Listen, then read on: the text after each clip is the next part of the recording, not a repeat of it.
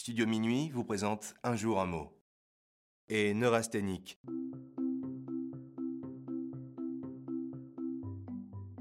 Aujourd'hui, notre mot du jour est neurasthénique, qui s'écrit avec un H après le T. Neurasthénique est un adjectif qui vient du grec ancien composé des mots neuron, qui signifie nerf, et asthénia, qui signifie le manque de vigueur. On peut définir neurasthénique par être dans un état intense de fatigue ou de tristesse.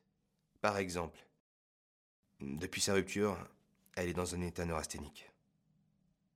Ou encore, je suis convaincu que mes ados sont neurasthéniques.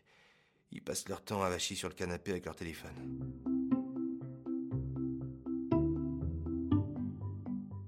Il existe plusieurs synonymes à neurasthénique. En voici quelques-uns. Abattu, inactif, endormi, déprimé, mélancolique ou encore morose.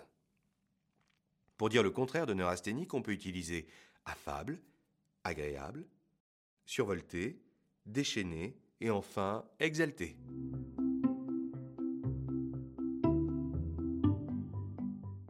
Dans la culture pop, en 2006, Renan Luce sort la chanson Le Lacrymal Circus.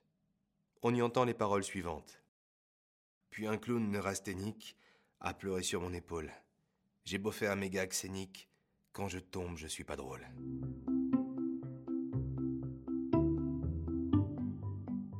Comment dire l'adjectif neurasthénique à l'étranger? Voici la traduction du mot en quatre langues.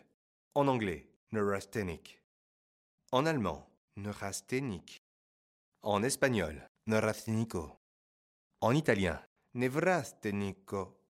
Et enfin, chez nos ados, pour dire neurasthénique, on peut utiliser l'expression être en PLS qui vient du vocabulaire médical et signifie être en position latérale de sécurité. Exemple. Je reviens du cours de PS, je suis en PLS là.